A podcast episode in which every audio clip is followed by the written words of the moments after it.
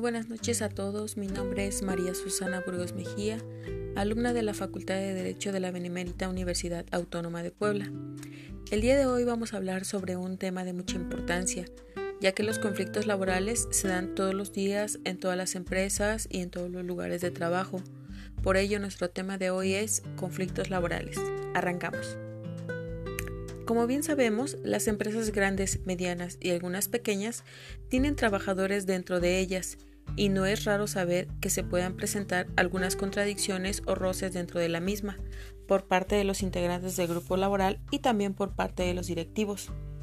Un conflicto laboral es aquella disputa que se presenta en una determinada empresa o lugar de trabajo por parte de los trabajadores, los patrones y o los sindicatos motivo por el cual es necesario llegar a ciertos acuerdos de conformidad entre las partes y así evitar que exista un ambiente laboral pesado, desagradable e incluso molesto para los integrantes de la empresa.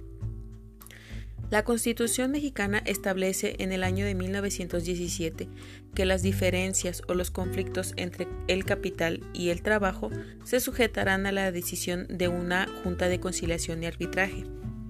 En un sentido amplio, se define a los actos laborales como las fricciones que pueden producirse en las relaciones de trabajo.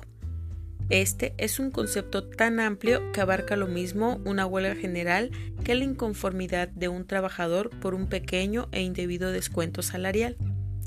Los conflictos de trabajo en sentido estricto son las diferencias que pueden suscitarse entre trabajadores y patrones, solo entre aquellos o solo entre estos, como consecuencia o con motivo del nacimiento, modificación o cumplimiento de las relaciones individuales o colectivas.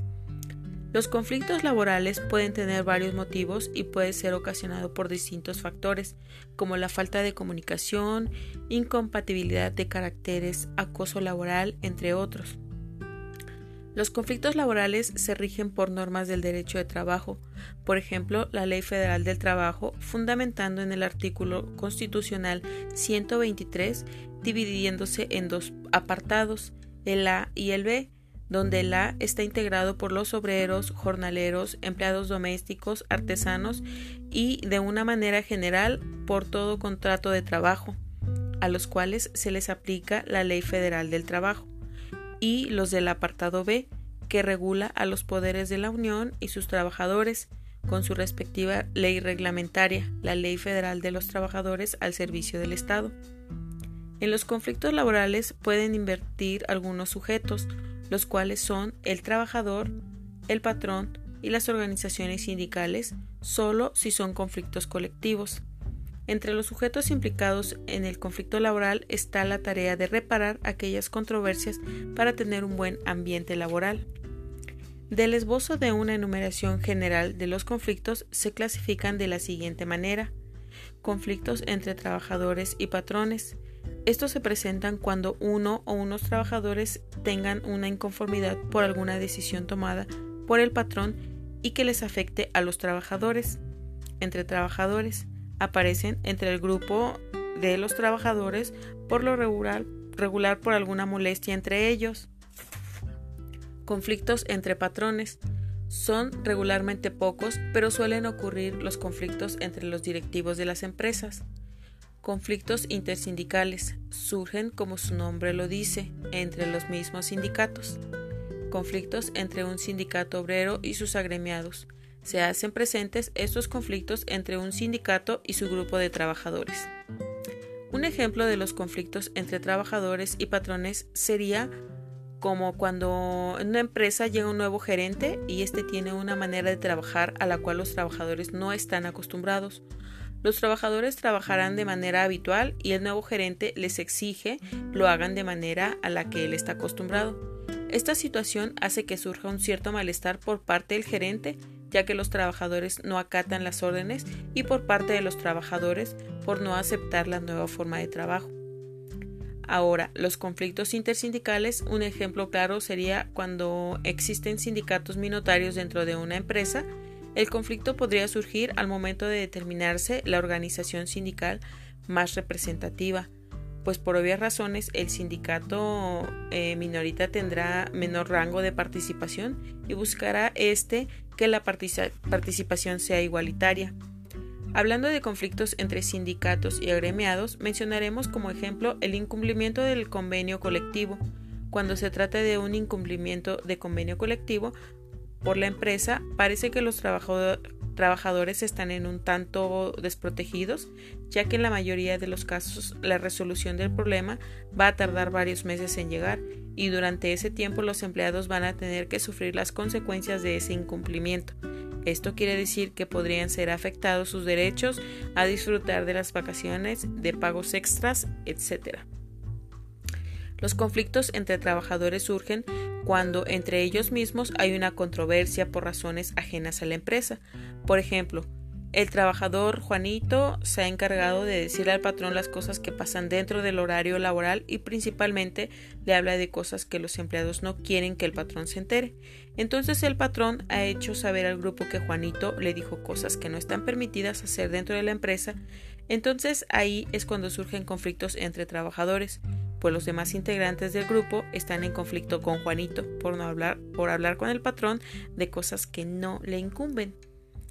De los conflictos entre patrones diremos que surgen eh, cuando se reclaman la representatividad y legitimidad para negociar colectivamente con su empleador y que se represente ante la autoridad administrativa del trabajo para fines de registro y toma de conocimiento conforme a lo señalado en la Ley de Relaciones Colectivas. Tan grande puede ser el impacto de un conflicto laboral que la mediación de la productividad empresarial cae en picada rápidamente sin ser conscientes de ello. Por esto, saber cómo gestionar los conflictos laborales entre los empleados, especialmente cuando forman parte de un mismo grupo de trabajo, es un pilar fundamental de la gestión de los equipos. La resolución y prevención de un conflicto laboral es cuando menos una tarea sencilla. Los trabajadores comparten una gran parte de su tiempo de la jornada en comunidad y a veces es muy complicado evitar el estrés y fluye la atención. Por eso, fortalecer las características de los grupos de trabajo como el impulso de la comunicación, así como saber motivar a los trabajadores, son tal vez las vías más importantes para gestionar un conflicto laboral. A continuación, algunos consejos para controlar los enfrentamientos laborales. Sería lo más importante como detectar los problemas a tiempo, cuando antes de que se conozca el conflicto entre los trabajadores, más rápido se solucionará este. Habrá que enfrentarlo directamente y sin temores para resolverlo.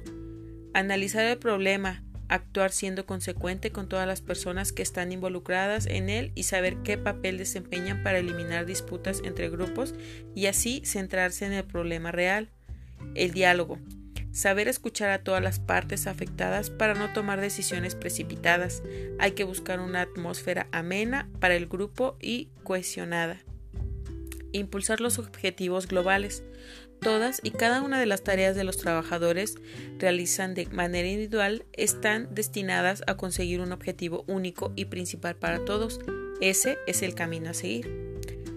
Si los conflictos se detectan a tiempo y estas estrategias de conflictos laborales son tomadas antes de que se produzca el hecho como tal, los enfrentamientos quedarán reducidos y por supuesto debe de realizarse siempre un seguimiento del conflicto laboral para evitar que vuelva a producirse en el futuro. Muchas gracias por su atención, esperando este tema sea de su interés, me despido de ustedes. Buenas noches.